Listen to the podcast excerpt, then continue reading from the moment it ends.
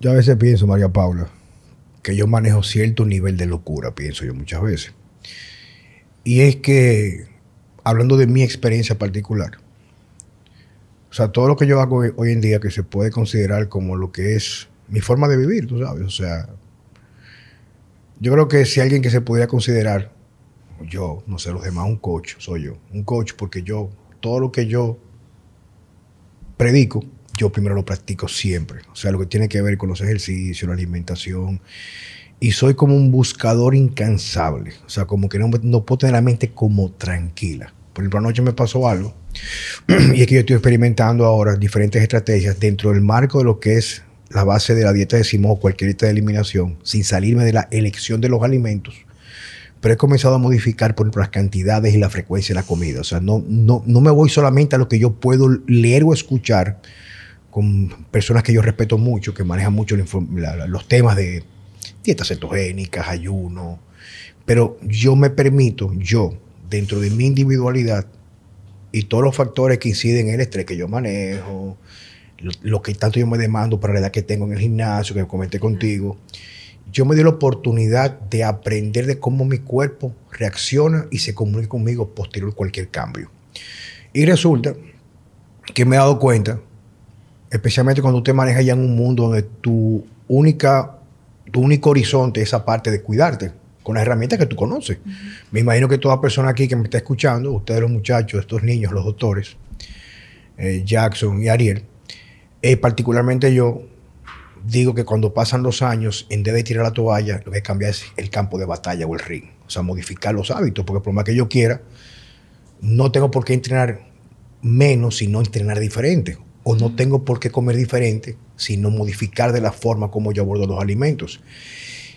Aterrizando la introducción, aterrizándola, yo me he dado cuenta que algo que me faltaba a mí, mi individualidad, es, era hacer las paces con lo que yo comía. O sea, yo siempre he comido bien, pero siempre me he dado cuenta que anteriormente, hablo unas meses o semanas atrás, yo abordaba la alimentación o los ejercicios como una forma de mitigar mis demonios, por ejemplo. Si tenía un día desastroso, entre comillas, no malo, si no me refiero de exceso de trabajo, llegaba a mi casa con una ansiedad del coño y comía de lo que tenía que comer o me tomaba una copa de vino. Pero entonces debe ser poca cantidad, era mucha cantidad y mucho más vino. Y al fin y al cabo tú sigues escuchando muchos médicos y autores y te dicen que casi siempre, que lo, lo dice nuestro querido amigo Gerardo, y también cuando tú conoces a Gerardo Polo, te das cuenta también cómo él come. Que él come bien, pero no come de más y come despacio. Y muchas veces no es tanto, es sí lo que comemos, pero también cómo abordamos la comida. Entonces, lo que me ha pasado en estos días es, por ejemplo, yo tengo varios días que he bajado porcentaje mucho de grasa, he bajado 8 libras, sin hacer más, sin, sin tener que incrementar la cantidad de ejercicio. Solamente es por comer despacio, despacio. Darme tiempo a sentir que me siento saciado y escuchar mi cuerpo. He comenzado a cambiar. Pero anoche, por ejemplo, entre el martes busco la niña, se me fue la mano con la comida. Y anoche prácticamente no dormí. O sea, yo causé un trastorno que se reflejó en cómo yo rompí lo que sería un patrón correcto del ciclo circadiano. ¿Tú me entiendes? Entonces, esa es la parte que me gusta siempre compartir con quienes nos escuchan, porque no existe en realidad una bandera o un tamaño que le sirva a todo el mundo. Yo siempre digo que hay principios fundamentales, principios fundamentales que son inquebrantables, que responden a nuestra naturaleza como especie saber qué comer, escuchar nuestro cuerpo y la importancia de dormir, naturaleza, cosas que hemos hablado en otros momentos. Pero, María Paula, gracias por estar con nosotros. Hola, señor, gracias a usted por la invitación. Eh, Cuando veníamos camino para acá, tuvimos un tema muy interesante, Jackson y Ariel.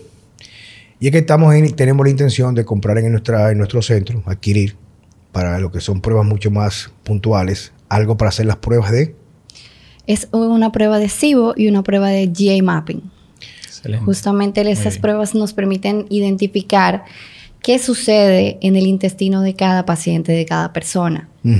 Y el valor que nos aporta es, así como uno hace una analítica de sangre y puede ver su glucosa, su insulina, su hemoglobina glucosilada, es ver cuántas cepas de bacteria tenemos, qué cantidad domina, qué cantidad tenemos deficiente para devolverle el equilibrio a esa persona, que pues se va a reflejar en todos los aspectos de su salud, de, su bienestar. Sí, entonces que hablábamos Jackson con, María Pablo, decía yo muchas veces, pues yo siempre soy medio rocky quiera que me convencen de lo contrario.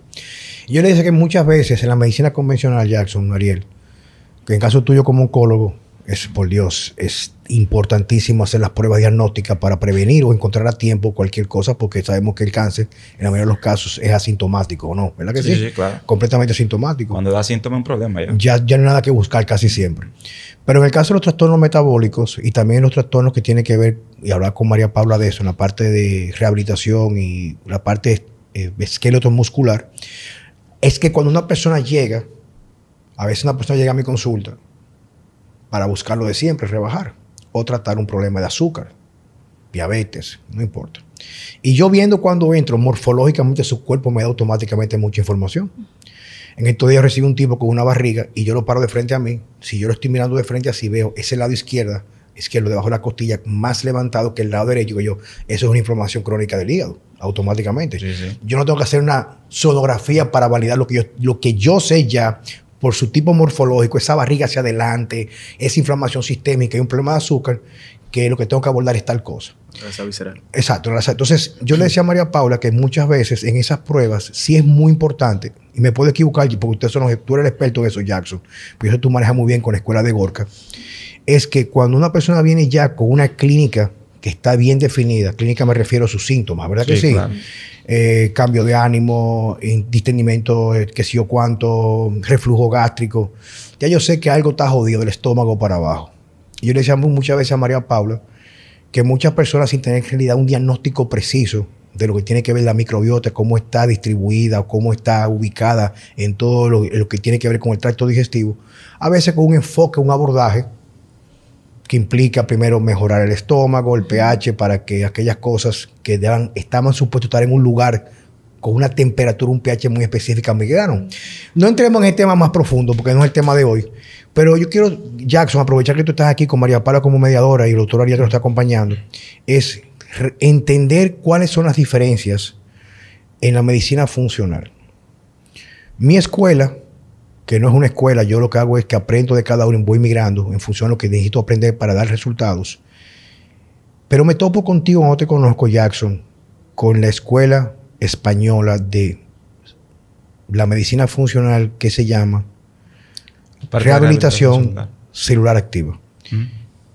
Viejo, ¿cuál es la diferencia? ¿Cuál es el enfoque de esa medicina que tú haces? Que a mí me sigue sorprendiendo porque yo recibo, allá en la clínica recibimos casos que se van a la mano contigo de condiciones que en la medicina tradicional convencional se consideran que no son, que son incurables, sino que se tratan. qué, es lo que hace esa diferencia? Sí.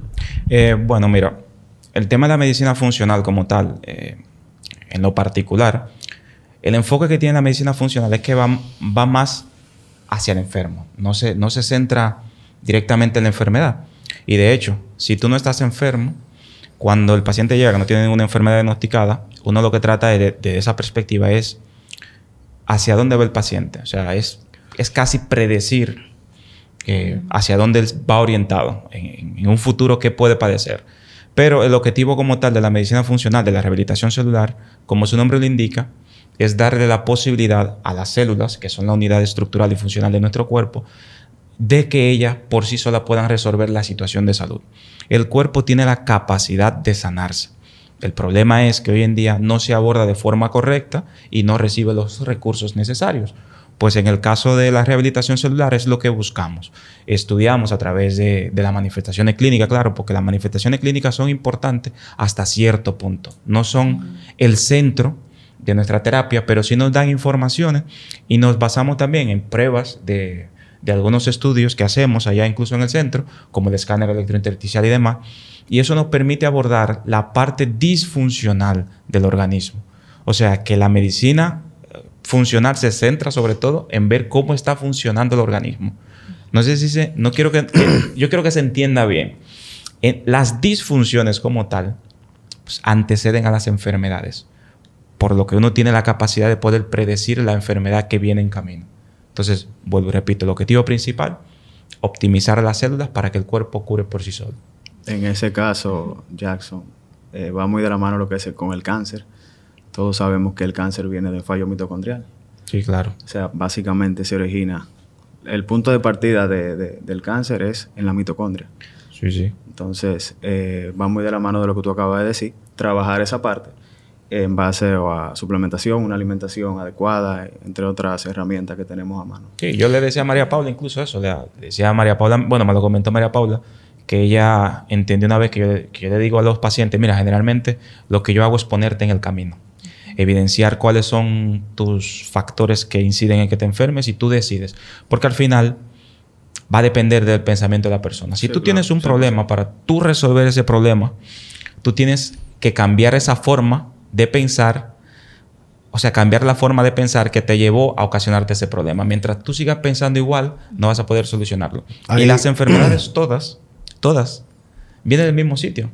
Lo que pasa es que generalmente se, se targiversa mucho, pero viene la misma raíz, los hábitos. El abordaje de nosotros, eh, para bien o para mal, de la medicina convencional es más enfocado ya al enfermo que a prevenir realmente. tratar la enfermedad. En esa, parte, en esa parte de la prevención, y, yo una parte que yo veo, yo, yo, le, yo le doy un enfoque a esto casi como artístico, tú sabes. Yo sé que ustedes vienen primero de una vasta universidad, donde lo que la universidad me refiero a la universidad es el aprendizaje académico, para luego entonces toda esa información comenzar a practicar y ver cómo tú puedes ver aquellas cosas que tú aprendiste cómo tú puedes utilizarla como herramienta cuando tú haces el desmonte.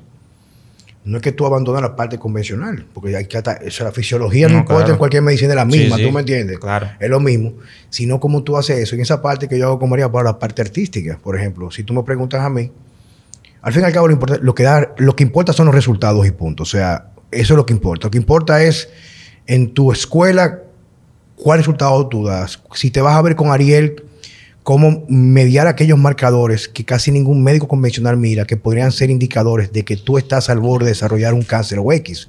Entonces, esa parte. Y como digo yo, que tú lo acabas de comentar, señor, y yo lo sigo diciendo siempre, y soy reiterativo en eso.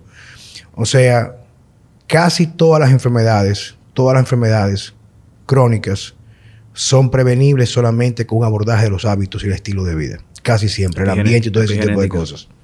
Sí, el problema es que casi no se, no, se profundiza. Tú sabes que una de las partes de la medicina funcional es eso, profundizar. Eh, generalmente la medicina, y, no, y, no, y no, no quiero tampoco criticar, porque yo soy médico convencional, pero nos quedamos muy, muy por arriba. Eh, centramos la, nos centramos en las manifestaciones clínicas, en la, en la sintomatología del paciente o de la persona. Pero hay que entender que, la, que al final, ¿qué es esa sintomatología? Es lo que el cuerpo le avisa la conciencia de que algo anda mal en tu organismo. Entonces, no es venir aquí a, Me duele... Mira, yo te voy a hacer una analogía brevemente. Un paciente te llega con un dolor de cabeza en la medicina convencional. Generalmente ese paciente se le pone... Eh, vamos a poner un fármaco eh, aparentemente inocuo. Vamos a ponerle acetaminofén. Ese fármaco le va a quitar el dolor de cabeza. El dolor de cabeza se va. Pero ese paciente hace esos dolores de cabeza recurrentes y vuelve y toma acetaminofén. Es verdad que sabemos que consumir acetaminofén, por ejemplo, 4 gramos al día, puede crear ese efecto hepatotóxico. Eso lo tenemos claro en la medicina. Pero, ¿qué sucede? 4 gramos. Eso es, raro que alguien se lo tome en un día. Pero nadie se centra en las disfunciones que va a causar ese fármaco en el hígado, porque tiene la capacidad de crear disfunciones. Y esas disfunciones, cuando se activan en el hígado, el cuerpo va a defenderse y va a avisar a nuestra conciencia a través de síntomas. Generalmente aparecen las famosas omalgias, estos dolores en los hombros. La persona te va, mira, yo tengo mucho dolor en los hombros, en el cuerpo. El médico convencional, ¿qué va a hacer? Mira, vamos a, vamos a tener que ponerte un, un, AINE, que es un antiinflamatorio no esteroide. Yo le pongo ese, el médico le pone el AINE, pero mira, tengo que cuidarte el estómago con el protector gástrico, entre comillas te pone un omeprazol, eh, ese omeprazol inhibe la formación del, del jugo gástrico, que es extremadamente importante. Pero también, cuando tú le pones eso al paciente, ese omeprazol, durante mucho tiempo, puede crearle un estreñimiento, va a dañar el tracto eh, intestinal también. Entonces, cuando van apareciendo los síntomas, se le va agregando algo. Estreñimiento, te pongo un laxante. Acidez, por el aire que le pusimos, te pongo un omeprazol. ¿Eso qué va a causar? una disbiosis intestinal, un desequilibrio en esos microorganismos que son extremadamente importantes en nuestro intestino. Esa disbiosis intestinal se va a manifestar. Ahí aparece el famoso helicobacter. Cuando aparece el helicobacter le ponemos un esquema de antibiótico y antimicótico. Fíjate como por cada manifestación vamos poniendo fármaco. Fármaco. Pero cuando tú creas esa disbiosis, la, la empeoras con un antibiótico y demás, eh, entonces vienen las famosas enfermedades autoinmunes. Pero el paciente empieza a entrar en un trastorno energético porque los micronutrientes que son regidos por esas bacterias comensales que viven en nuestro intestino, no empiezan a llegar. Merma la producción de serotonina, un neurotransmisor cerebral importantísimo para la empatía y el amor. Merma la producción de, acetilcolina, de catecolamina, de dopamina.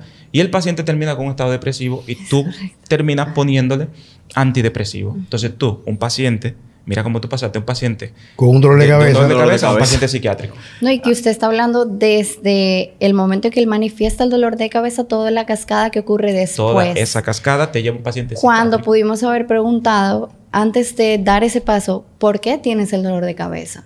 Claro. ¿Qué Pensar en una deshidratación, por ejemplo. Exacto, ¿qué deficiencias? Porque puede ser tan simple como una deshidratación, una deficiencia de un mineral tan importante como el magnesio, o un rechazo a los alimentos que está comiendo. Fíjate, si nosotros allá en el centro, nosotros en el Centro Dietético Juan Carlos hicimos la tasa de efectividad que tenemos con los, dolores de cabeza casi al 100%. Bueno, yo, yo tengo una, una, eh, A mí me, me gustan las anécdotas porque la gente hace empatía automáticamente.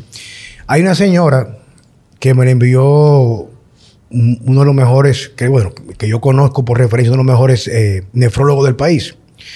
Y cuando él me la manda, yo pienso que me está haciendo un favor. Pero me siento honrado porque me la manda, por Dios. O sea, llega esta señora sumamente delgada y de que ella entra a mi consultorio, yo, yo dije, a mí me llegan problemas, viejo. Esta mujer delgadita, con cuatro mascarillas, bueno, exageré, eran dos que tenía puesto una arriba de otra. Y comenzamos a hablar. Digo yo, bueno, sería para mí sería muy importante que se quite la mascarilla para... Me dice, bueno, lo que pasa es que yo tengo gripe. Digo, ah, por favor, yo necesito su virus para entrenar mi, mi sistema inmune. Quítese la mascarilla, por favor. El asunto es que cuando comenzamos a hablar, él ella viene donde mí supuestamente por un, oye, escucha esto, por un problema de que ella ha perdido peso de forma impresionante, de forma continua.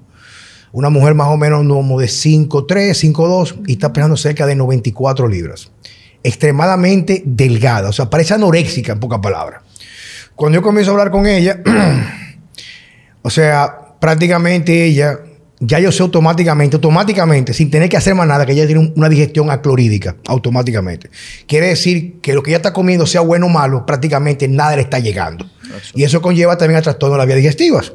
El asunto es cuando le hacemos el oligoscan, sale y también en sangre, en plasma, el magnesio está prácticamente no existente que cuando el sangre está en el suelo es porque prácticamente no queda nada a nivel celular ni a nivel de, de nada, no queda nada. cuando le hago el levantamiento, oye Héctor, le hago el levantamiento clínico, o sea, que me explique su historia, ella tiene cinco años padeciendo una jaqueca. Entonces ella, o sea, utiliza su enfermedad para mostrar su... Y lo hace, no lo hizo, no lo hizo con soberbia pero sí orgullosa diciéndome que ella va a Cleveland Clinic, que ella va al General Mass de Massachusetts, que ella está con los mejores médicos, que le ponen unos medicamentos, le ponen una vacuna para la jaqueca. Pero la jaqueca no se le va. O sea, ella está feliz, está, está feliz porque tiene los recursos económicos de seguro, seguro médico para tratarse, pero no se le quita la jaqueca. Está mejor, pero no se le quita. Yo automáticamente le pongo una dieta de eliminación, le pongo beta en HCL, prácticamente decimos diet, sin merienda, tres comidas. Eh, el abordo tenía un problema del sueño, solamente con higiene de sueño. El asunto es que me escribe exactamente, digo yo, digo yo, ¿vas a dejar los medicamentos? Porque creo que lo consulté contigo, me dijo, no, ella puede dar sus medicamentos porque ninguno lleva un riesgo de ningún tipo. Era simplemente le tocaba la vacuna esa, que nunca le quitó el dolor de cabeza, era solamente no aplicarse ese día. Como a la semana vuelve y me dice, me dice, doctor, digo yo, no, doctor, no, Juan Carlos Simón. Me dice ella, di que, mire, yo tengo cinco días sin dolor de cabeza y a mí nunca me ha dejado de doler la cabeza. Entonces, ya tiene prácticamente 30 días con problemas, perdón, sin el problema del dolor de cabeza, pero su única preocupación es que ella quiere aumentar de peso. Digo, querida, pero toma un tiempo porque tú tienes un estado prácticamente de inanición total de nutrientes. O sea, tú no estás asimilando nada, dale tiempo al cuerpo. ¿Cómo te sientes? Ah, mucho mejor, con mucho más energía.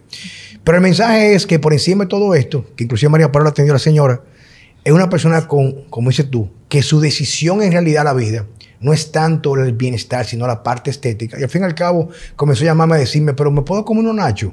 ¿Puedo comer? bueno, señora, yo creo que usted necesita recurrir a su vacuna de nuevo de dolor de cabeza. Y, efectivamente, sí, no, no, no, viejo, pero una cosa impresionante, viejo. Que ese tipo de paciente también arrastra un trastorno hormonal importante por la misma deficiencia de nutrientes en la alimentación y la, poca grasa, el, bajo índice de masa corporal. Eso le afecta también el eje hormonal. Claro, más en una mujer. En una mujer sobre todo. Hay que ver si es paciente peri o postmenopáusica también. O ese tipo de cosas para entonces abordar por ahí que eh, es que todas las enfermedades, si tú tienes un problema en el estómago, si tienes un, hipocloridria, que es lo que más vemos, si tú tienes un desequilibrio intestinal, en tu microbiota intestinal, en esos microorganismos que viven ahí, es que todo el que padece, todo el que es diabético, el que es hipertenso, el que tiene cáncer, el que tiene ovario poliquístico, el que tiene cualquier enfermedad que me venga en la mente, tiene que empezar por el tracto gastrointestinal. Si tú quieres tener resultados como terapeuta, hay que empezar por ahí, señores. Bueno, lo decía Hipócrates, que toda la enfermedad inicia del intestino. Es que el 99% empiezan ahí. Y no, y, 99%, sí, sí, de manera directa o indirecta. Las la parte genética, que son enfermedades genéticas, que generalmente se puede hacer poco, pero sí tiene una conexión indirecta. Porque los genes están ahí. Pero decía, dice Gorka, Gorka Vázquez, él dice que la genética carga la pistola, pero quien dispara es la epigenética. o sea, son los hábitos. Si tú tienes ese, ese órgano tan importante, ese sistema gastrointestinal alterado, estás enfermo. Y aquí lo que más vemos, que me alegra muchísimo ese, ese trabajo que, que estamos haciendo allá y, y, tratando de adquirir ahora ese dispositivo para, para ver el tema de la microbiota, a ver si tenemos sobrecrecimiento y demás, porque es que la mayoría de las personas tienen sobrecrecimiento bacteriano, tienen candidiasis, tienen una disbiosis intestinal, que es la sede central de su problema de salud que se queda corta la medicina. Muchas veces no es solamente es un tema de alimentación. Tiene que ver mucho con o qué, aparte de comer, qué más yo estoy haciendo de una manera equívoca y me está afectando mi salud. Por ejemplo, el estrés. Queremos hacer todo perfecto, queremos hacer todo a tiempo y eso nos desconecta con nuestro ser a un nivel que vivimos en un estado simpático de llamado a la acción y nuestro sistema nervioso todo el tiempo está accionando, accionando, produciendo cortisol, adrenalina, eh, neurotransmisores como la dopamina, la acetilcolina, y no le damos esa brecha que realmente debería ser eh, en mayor cantidad comparando el, el estado de quietud con el estado de acción para que nuestro cuerpo pueda repararse. Entonces, ¿qué le pasa? Y eso yo le explico en consulta, ¿qué le pasa a una máquina cuando tú la sobrecargas? Llega un punto en que tú no le das el tiempo de mantenimiento, no la limpias, no le das ese amor que requiere, y me refiero al cuerpo humano, para que vuelva al balance. Entonces, desde ese punto es que empieza la enfermedad, no solamente con lo que yo como. Lo que yo como y esa elección es una consecuencia de la ansiedad que me genera vivir en un piloto automático. Y aquí viene ya más un componente que yo lo incluyo mucho en mi consulta, que es orientar a ese paciente más allá de la alimentación a la respiración, a ni siquiera tiene que ser meditación, sino que a ese espacio consigo mismo de conectar con su ser. Pero mira, no todo el mundo entiende eso. Yo te voy a decir una cosa. La mayoría de personas que están en la calle, gente muy ocupada, tienen una, un cambio, tienen unos paradigmas, por llamarlo de esa manera, donde el valor que le dan a la vida, y tú subiste un, un post en estos días de eso, no le permite a ellos entender, a ellos entender, que las cosas que en realidad transfieren mala salud no son cuantificables, no son numéricas. No es el número del colesterol. No es ni siquiera un número muy específico. Cuando una persona logra conseguir un equilibrio en su vida, pero para tener equilibrio en su vida no hay al médico, no es comprar suplementación, es entender tu rol, tu papel tener prioridades, pero en la, manifestación más importante en esa persona de amor propio es el cuidado tuyo personal, entendiendo, entendiendo lo que tú necesitas para estar bien. Yo tengo amigos míos que te sientan ahora mismo y te hacen una disertación sobre los carros. Que si los caballos de fuerza, que si el handling, que, que si yo cuánto, que si la fuerza G, que si dobla. Digo, pero mariconazo, tú sabes más de un carro que sabes tú tienes que desayunarte, viejo. O sea, tú le pones a tu carro, le pones, o sea, tú te gastas en tu carro hace 4 o 5 mil pesos en un autocare con una ocasión cuánto, y tú ese carro tú lo veneras, y tú, tú, pareces, viejo, un, un, tú pareces un, un zafacón para papeles cagados, viejo. O sea, tú eres un tipo que tú, tú parece que tú da lástima, viejo. O sea, tú da lástima. Entonces, ese paradigma es la parte más importante, como dijeron ustedes, que si tú no cambias esa forma de pensar, definitivamente a ti te conviene la medicina convencional, que lo que hace es medicarte, porque lo que hace un médico funcional, y esto es una opinión de Juan Carlos Simón, no es robar el trabajo a nadie, porque nosotros no vamos a cambiar el mundo como es. El mundo va a estar dividido, así como hay partidos de pelota o de béisbol o de deporte o partidos políticos o inclinaciones religiosas. Hay gente que se, va a inclinar, se van a inclinar en su vida a través de un proceso de despertar, en buscar el bienestar, porque entiende que la misión que le corresponde en este plano terrenal conlleva un cuerpo sano, una mente equilibrada.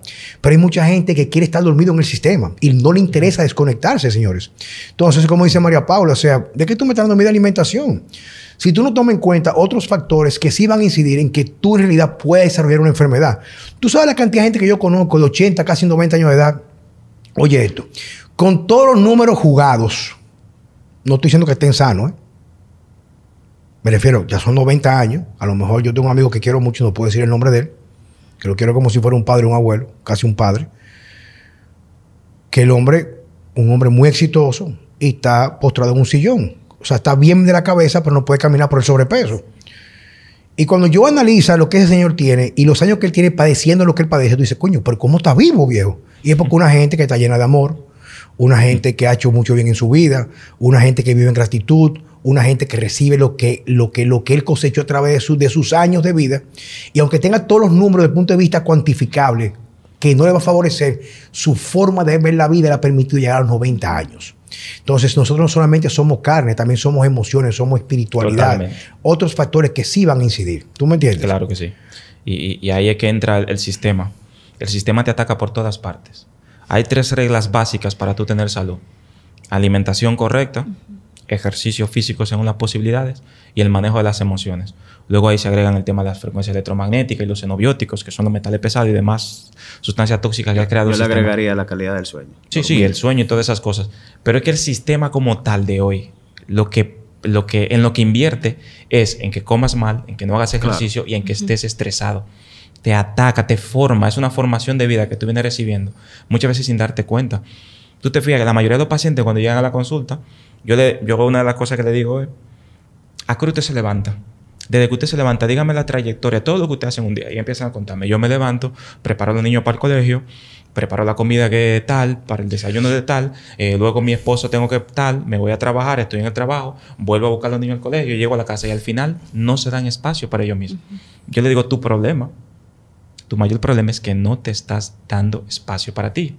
Te, te has dejado arropar por este sistema que lo que te quiere es así drenado totalmente, porque cuando tú estás drenado, cuando tú estás carente de, muchas, eh, muchos micronutrientes que necesitamos, pues tú no tienes ni la capacidad de, pensar de manera apropiada. vitalidad, y ese tema te quiere así comprimido, te quiere drenado. Ya estamos entrando más o menos en la parte de ser conspiranoicos, pero a mí me fascina esa vaina. ¿Tú sabes por qué me fascina?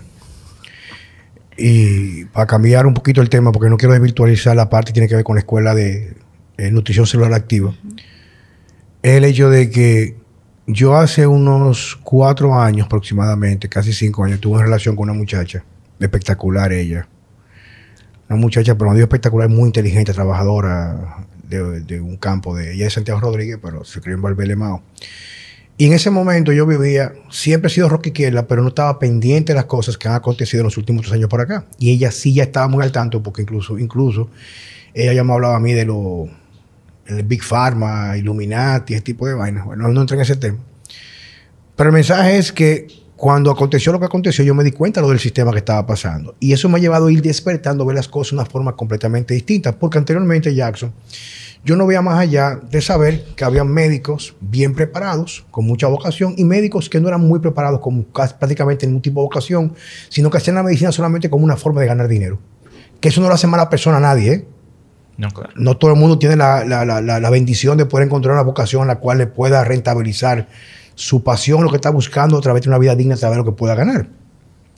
Pero cuando yo he visto hoy en día, por ejemplo, cómo personas como Juan Carlos Simón, o quizás una gente como Jackson o como Ariel, que son médicos que estudiaron en su universidad, pagaron su cuarto, hicieron especialidad, hay médicos que incluso no ven la posibilidad y ven como una amenaza cuando tú haces un discurso completamente opuesto al de ellos de la medicina convencional. Yo una vez fui al programa de radio a hablar de que el colesterol, y lo mantengo, y lo puedo discutir con cualquier médico cardiólogo que tú me puedas buscar ahora mismo, no tiene nada que ver con los procesos heterogénicos. Yo hablaba. Pero cosa más que te interrumpe, que eso es indiscutible porque ya hasta los propios organismos oficiales lo admiten. El problema es que hay médicos todavía que parece que le hace falta esa actualización, pero y eso está incluso hasta la Organización Mundial de la Salud que ya tú, tú conoces mi opinión de eso, hasta ellos lo admiten. Sí, pero oye, oye, son renuentes pero oye, yo hago un discurso, yo hago un discurso, pero también explico, explico que, o sea, si tú eliges un, médico patólogo o un médico hace un, un, estudio, una gente que murió de un infarto y estudia esa placa de ateroma, esta ya de colesterol. Y yo digo, no estoy diciendo que el colesterol no esté ahí, sino que eso no tiene que ver como que si mientras más colesterol tú tienes, como algo que pesa y se te va a meter en las arterias. Un colesterol excesivamente elevado es un indicador de que hay un problema de raíz.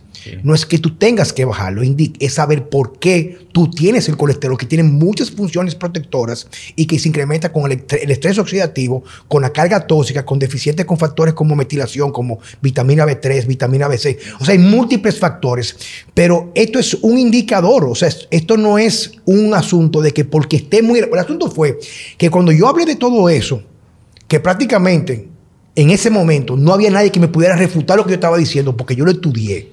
Yo me metí dos años en un fellowship de biología y metabolismo vascular en el Metabolic Medical Institute en Estados Unidos con el doctor Mark Houston para entender por qué se moría del corazón y por qué eran las personas que se morían del corazón tenían todos los parámetros cardiometabólicos correctos. ¿Me entiendes? Entonces yo para ir entendiendo. El asunto fue cuando no pudieron refutarme, entonces comenzaron, comenzaron a atacarme en la parte personal. Entonces esa es la parte que yo he venido como a crearme como esta rebeldía que me, me define, porque yo digo a veces, Coño viejo, si tú eres médico, papo, tú eres médico, y una gente en su inocencia va donde ti, coño viejo, abórdala, la enfermedad como la tiene, sea agudo crónica, para estabilizarlo, pero no le diga que no es, no es recuperable, dale la oportunidad de elegir. Mira, oye lo que hay.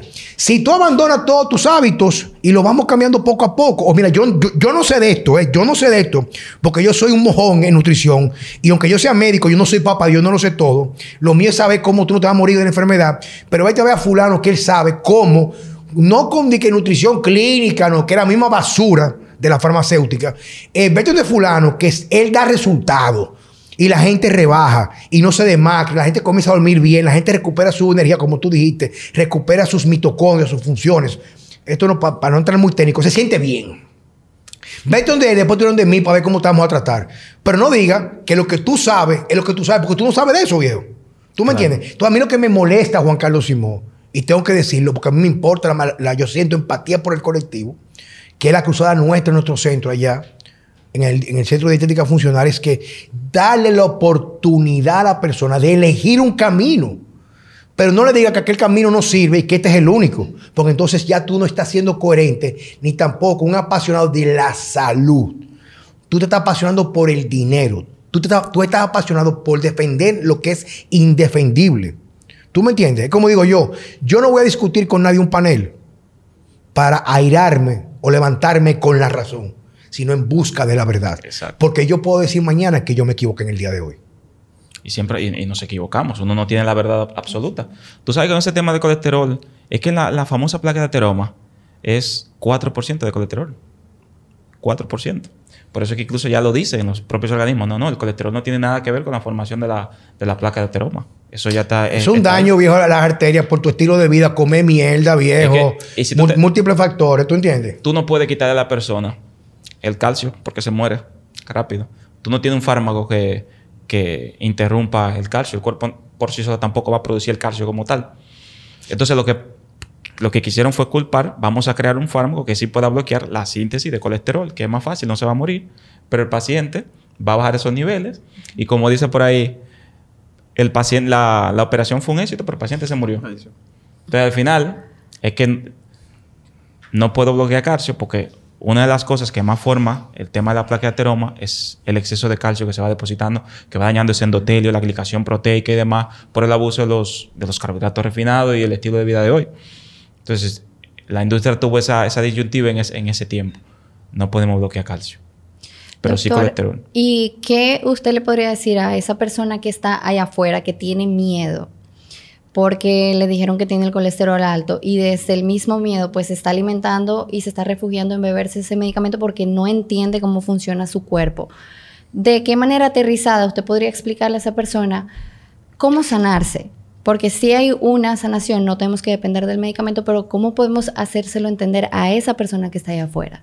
Sí, yo sabe, yo siempre le pregunto al paciente, ¿a qué usted viene? ¿Viene a, buscar sanación o viene a buscar alivio temporal?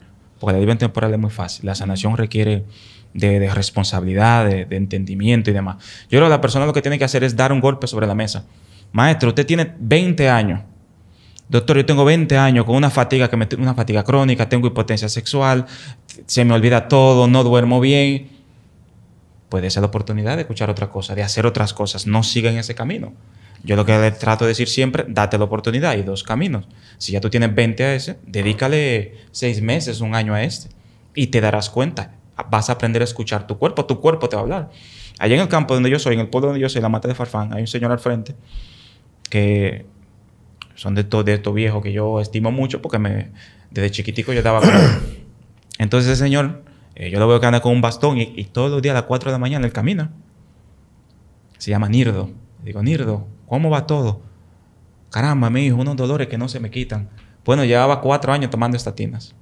Yo como médico, como médico terapeuta y especialista en medicina funcional, yo soy de lo que responsablemente le quito las estatinas a los pacientes en la mayoría de los casos. Cuando tienen una estatina de más de seis meses, siete meses tomando esa basura, yo me encargo de quitársela. Ahora bien, lo hago con criterio y con suficiente evidencia clínica y con todo el estudio que tengo. O sea, yo me tomo la responsabilidad y le digo, eso usted no lo necesita. Hoy sabemos que el colesterol total, hablando del colesterol total, no tiene que ver nada con esas famosas enfermedades. De hecho, pacientes, ya lo he dicho muchas veces, con un colesterol por debajo de 160 va a aumentar en un 200% de los casos los pensamientos suicidas, la demencia y demás. Y para todo lo que yo estoy diciendo aquí, todo el mundo tiene derecho a no creerme, pero por lo menos investiguenlo o escríbamelo por el correo o por el mensaje del Instagram que yo le respondo con, las estadísticas. Mira, María Paula, yo creo que la respuesta sería primero el era una opinión muy particular de Juan Carlos Simón. Yo asumo la responsabilidad de mis acciones y de mi discurso.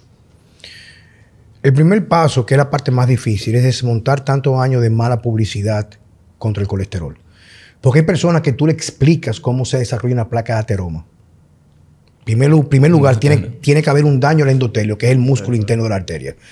Tú puedes tener colesterol en 400. Si ese, e, ese endotelio se mantiene intacto, con todas sus funciones producir óxido nítrico, no se produce placa de ateroma. Ahora, cuando el endotelio se daña por un estrés oxidativo, glicolización, exceso de azúcar, hiperinsulinemia, lo, lo que sea, parte del proceso del cuerpo es que si está dañada esa pared, que esa pared lo que hace es crear una barrera entre por donde pasa la sangre y lo que está adentro, va a comenzar un proceso de reparación. Es como que ahora mismo esta parece agriete que tú buscas, tú buscas un albañil para meter un empañete.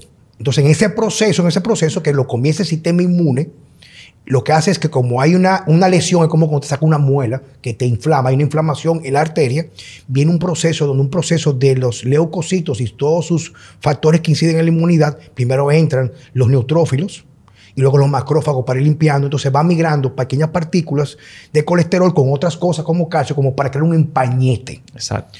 Pero ¿qué pasa? Si las personas hicieran ayuno, supiera comer, cualquier daño que tú haces en un momento se puede reparar, pero tú sigues comiendo la misma mierda por 20 años y una placa de ateroma toma hasta 20 años para formarse al, al punto que pueda bloquear una arteria. Entonces tú no es el colesterol, son tus factores de estilo de vida. Pero hay gente que tú le explicas todo esto y dice, sí, sí, pero yo lo quiero bajar. Entonces yo le digo ahí, mismo, pero ven aquí, hijo, tu maldita madre. Te estoy explicando una pregunta. Si tú tienes en el banco ahora mismo 5 millones y tú vas al banco y ves que te faltan 2 millones, ¿tú lo ves como una ventaja o una desventaja? No, mi cuarto. Digo, lo mismo pasa con el colesterol. El colesterol es una molécula que responde a múltiples factores y si está elevado, ya en una condición se puede considerar un marcador una patología. La patología no es el colesterol. Hay algo subyacente que está pasando que sube como una respuesta a esta condición previa. Entonces tú le explicas todo eso. Yo te voy a decir una cosa, Jackson. Tú sabes, yo soy muy rock izquierda, viejo. Y a mí me gusta inventar, aunque me pueda meter en problemas. Yo consulto a unos muchachos en México, en Nuevo México, en estos días, muchachos jóvenes, 39, 40 años de edad, y yo tengo por un año completo, oye esto, por un año completo, en una dieta de dos comidas al día, hipercalóricas, donde casi 70% son grasas saturadas, su alimentación. Escucha esto, ¿eh? Hipercalórica. Dos comidas al día. O sea, me refiero a eso en la mañana, son su primera comida al mediodía, por no comer en la mañana temprano, son 5 o 6 huevos en guía o en mantequilla. Eso es mucha caloría, viejo. Y la noche, de vez en cuando, vegetales y mucha proteína o un carbohidrato con una proteína magra. Dos comidas. Después de un año de seguimiento con ellos bajo mi tutela, los dos tienen colesterol en 320. Oye esto. Tienen insulina 4.5, 3.2. Glicemia 72. HDL 58. Triglicéridos entre 60, 50 y 70. Hemoglobina glicosilada 4.9, 5.0. Voy a decirte una cosa, pero para su milagro, la testosterona en ese rango de 2 a 8 la tienen en 11 natural, sin puyarse. Y ahora mismo están que aparecen dos conejos con las mujeres, que tienen las mujeres sin tener que usar esteroides. Claro, son muchachos que no asumen solamente la alimentación. No tienen router en su casa. Claro. Se levantan a las 4 o 5 de la mañana a estudiar protegen su ciclo circadiano y tan delgados y una condición, un estatus metabólico que eso da gusto. Entonces, toda la campaña de miedo viene la parte conspiranoica, que vienen por muchos años, donde a lo mejor hace 25 o 30 años, como dijo el doctor Weiter, en España el colesterol promedio esperará 300. Lo han ido bajando cada vez, porque mientras menos colesterol tú tienes, junto con esa depresión, o ese estado, digamos, no depresivo, pero sí como de amemado todo el tiempo. Todo te da lo mismo, no tiene deseo de rapar. No solamente que ni te quiere enamorar, no quiere salir, no quiere, porque no solamente eso, no es que tú, no hablando de promiscuidad, coño, con tu pareja, viejo. O sea, manifestación de cariño y amor con una mujer que te guste o, tu pareja que tú tengas, que tú ames, eso es lo normal. Pero se ha normalizado la apetencia, se ha normalizado la falta de empatía, se ha normalizado el no querer hacer ejercicio. Señores, una gente, un cuerpo que no quiere hacer ejercicio, no es que tiene que hacer ejercicio, algo está pasando, porque una gente sana, una gente como Geraldo Polo, una gente como mi mamá, no usa testosterona y se levanta en la mañana que quiere salir corriendo porque tienen mucha energía. ¿Por qué? Porque sus hábitos le va a dictar que tienen para dar, pero el que está cansado, coño, no, no puede hacer ejercicio, viejo. Entonces, tengo que hacer ejercicio, no, viejo. Tienen que curar tu metabolismo, tienen que restablecer tu célula, tienen que mejorar todos los procesos de desintoxicación, como dice el doctor Ariel, para evitar muchas enfermedades. Pero no es para evitar la enfermedad, es para poder comenzar a vivir. Y la gente no lo está entendiendo. ¿Tú me entiendes? En la mujer, eh, Juan Carlos, eso es muy, muy importante, sobre todo la, tener pendiente la dieta hipocalórica. O sea, la mayoría de la gente, como hemos expresado, ya le tiene miedo a las grasas saludables. O sea, y hay que, hay que poner un punto bien claro, o sea, de dónde uno crea las hormonas, básicamente del colesterol. O sea, el perfil hormonal de muchas mujeres que, vemos en la consulta, ya sea como ovario poliquístico, una de las razones también de, la misma es la dieta hipocalórica o la dieta vegana. Hay un síndrome de ovario poliquístico que tiene que ver con esa dieta, con la déficit calórico, deficiencia de zinc y el exceso de los fitoestrógenos, como el uso de la soya y ese tipo de cosas eh, muchos cuadros de ese, de ese síndrome. Y es un abordaje en una dieta hipocalórica, alta en grasa, básicamente. Señores, yo digo, yo digo siempre, María Paula, y yo, porque yo sé que yo te admiro mucho, chica, hija mía, porque yo ver cómo te conocí y lo que tú has logrado, o sea, es algo admirable. Eso lo podemos hablar luego un poco tú y yo juntos, solitos, para compartirlo. Pero es como tú dices, muchas veces hemos conversado tú y yo. Señores, es volver a la raíz. Sí, totalmente. No es complicarse mucho, señores. Totalmente. Tú coges un campesino, un campesino que ni siquiera se nació, ni siquiera se vacunó, porque no había pediatra. No estamos diciendo que sea lo idóneo, pero vamos a poner el ejemplo. Que vive en un campo, campo de verdad. Que todo le tiene que caminar para ir a la escuela pública. Que Natalia se la pasa jugando en el patio de caso. Que se baña en un río o en la rigola que come sin estar que vino, sí que, que macro ni carbohidratos, come lo que hay, víveres con huevo, víveres con arenque, arroz con gallina, pollo guisado con cepa de apio, comida de verdad, comida y sol todo el día. Se acuesta sin un celular. No tiene que ir al médico, viejo. Sin bloqueador solar. Viejo, no tiene que ir al médico, viejo. O sea, no le hace falta. Y cuando tú vienes a ver, con 40, 50 años, sólido como un roble, con mejor líbido que un hombre de la ciudad de 18 años, va a un cardiólogo y le meten esta tina porque tiene colesterol alto. Claro, totalmente. Y lo comienzan a enfermar. Sí, sí. ¿Tú entiendes? Entonces, es volver a la raíz, señores. Señores, los parámetros que utilizan hoy en día en la medicina, hoy, para medir tu estado de salud, corresponde a la media de una población, un mundo que está enfermo. Tú no puedes elegir los mismos parámetros para una gente que hace lo correcto de forma tradicional, de forma artesanal, de una alimentación ancestral, comiendo cuando no existía ningún tipo de industria, y decir que está mal. Porque al fin y al cabo, si tú eres una persona que tú lo que comes mierda, hamburguesa, con fle con leche, el día entero viendo jugo, porque el jugo tiene vitamina con azúcar, como hacen la gente usualmente por desconocimiento. En los barrios es un estatus beber mucho jugo el día entero. Pues yo recibo muchísima gente de los barrios, el carrizo, muchísimos lugares. No, yo lo que veo es mucho jugo porque eso es bueno. Mucha limonada con azúcar morena, porque la morena es la buena. ¿Tú me entiendes? Entonces, si tú abandonas eso y ocupas tu mente, porque tu mente está sana, porque tú duermes y comes lo correcto, oye, todo va a coger su lugar. ¿Tú me entiendes? Entonces siempre ese va a ser mi enfoque. Mi enfoque viene, dime, dime, ¿qué abandonamos nosotros que nos está enfermando? Y cómo ese abandono y ese auto, ese, esa imposición de un autocautiverio que tenemos todos los seres humanos, ¿por qué esto está encerrado? Encerrado aquí adentro, en la virtualidad, no en la realidad. estar todo el tiempo con aire acondicionado, estar todo el tiempo sin energía, estar todo el tiempo con aquellos miedos que no han infundado para manipular nuestra capacidad de tomar decisiones acertadas para la salud. Si tú estás así, tú no estás viviendo. Entonces, el primer paso, como tú dices, y lo tuviste correctamente, es dieta hipocalórica. Háblale a una haitiana que no coma comida. Bueno. una mujer de campo que tiene, tiene cuatro muchachos que tiene que bajar la cantidad de calorías. No tienen, no tienen obesidad, viejo, porque caminan el día entero, cogen sol, duermen bien. Tú no ves ninguna mujer de campo, de campo, de campo, de campo, con problemas de fertilidad, el problema es que no deja de parir. Exacto. Y de que, ahora, son veganas y viven acostadas. Viven acostadas. Viendo televisión y veganos. Bueno, viejo. Jackson. Nutrición celular activa, tu enfoque de la medicina, ¿qué es lo que la hace diferente?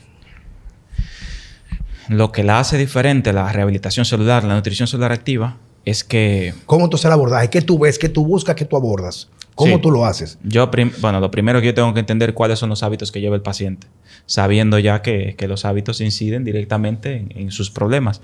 El abordaje mío siempre, desde el punto de vista funcional, es entenderlos a los órganos qué le falta, qué disfunciones tienen, cómo puedo aportarles recursos para que sea el organismo que reaccione. Entonces, lo primero que siempre yo trato de hacer es hacer entender a la persona, primero cambiar esa, esa, esa manera que, que la forma que ve las cosas, que cambie el pensamiento, que me entienda. Es casi una, terapia psicológica. Yo trato de evidenciarle muchas cosas y luego me centro, eh, sobre todo en la fase 1, que la fase 1 de la medicina funcional lo que consiste es en la eliminación de toxinas en los emuntorios, o sea, una limpieza, una detoxificación de estos órganos, de estos filtros, eh, intestino, eh, riñones, hígado, drenaje linfático, la piel, los pulmones. Hacemos como, hacemos como una una, terapia de, eliminación. Eh, una vez que hacemos esa terapia de eliminación, que al principio puede ser un poco caótica, que se presenta la crisis depurativa y demás, luego que el paciente logra salir de ese, esquema de limpieza, es como cuando tú compras un terreno, que lo voy a sembrar, yo primero lo limpio y luego lo siembro. Una vez que yo limpio, entonces lo, voy a la fase de reestructuración. Ah, mira, el problema tuyo de que tengo, tengo una, una disfunción hepática importante, tengo una diabetes, tengo tal, entonces luego de esa limpieza que mejora mucho, pues ya yo me centro en sembrarle, en aportarle recursos. Pero siempre que el, que el paciente entienda que yo solamente soy el guía que tiene que cumplir con una serie de cosas, la alimentación y los demás hábitos saludables. Mira, viejo, tú sabes que, tú lo sabes mejor que yo y lo sabe el equipo, como una forma de facilitar a médicos interesados en despertar, y entendiendo que la educación es muy cara, especialmente la que más rentabiliza, no beneficio para el médico, sino usualmente para quién? Para el paciente. Hemos decidido, ya viene ahora en las próximas semanas y quizás a final de año, casi, casi cierto, o sea, seguro, al doctor Gorka, Gorka Vázquez, ¿verdad que sí? Sí, sí. Hay muchos médicos, amigos que se han acercado y seguidores que dicen, yo quiero comenzar a incursionar en la medicina funcional. Esta es una oportunidad buenísima. Usualmente en el diplomado, en el curso, en entrenamiento, ¿qué se lleva un médico o un, alguna persona que se dedique a trabajar en el área de la salud con esto? Como herramienta que se lleva. ¿Por qué valdría la pena en realidad? Te voy a decir una cosa, yo voy a tomar el curso, ¿eh? Cuando venga ahora lo voy a tomar. hablé, con Gerardo y contigo que lo iba a tomar. Y voy a estar en primera fila ahí porque yo no he tomado un curso todavía. Todavía en medicina funcional no importa la escuela que no me aporte una herramienta nueva para el día siguiente darle el mejor resultado a mis pacientes. ¿Cuál es la ventaja? ¿Qué es lo que se lleva? El médico, mira, nosotros tenemos ya unos cuantos médicos que están, se han inscrito en esta formación que viene ahora, que es en mayo, eh, a mediados de mayo, dos fines de semana corrido con el doctor Gorka que él, es un catedrático espectacular, eh, muy vinculado con la Universidad de Oviedo y otras universidades allá en España. Lo que yo creo que el médico, al médico, hay muchos médicos que son espectaculares, que yo me quito el sombrero, pero yo entiendo que le hace falta esa herramienta de aprender a tratar al enfermo, no a la enfermedad, porque ahora el enfoque va muy protocolar. En esa, en esa formación de ahora, en medicina funcional, el médico va a aprender o va a adquirir un conocimiento de cómo abordar la salud del paciente, de cómo, de cómo trabajar desde la célula, no desde la sintomatología como tal. Eso va a ser eh, espectacular, es increíble. Hay que escuchar a Gorka. Cuando uno le escucha, pues se desmontan muchos dogmas que hay hoy en, en la sociedad. Yo, el médico que tenga la curiosidad, sería bueno que aproveche esta oportunidad, porque lo que va a aprender ahí es totalmente nuevo.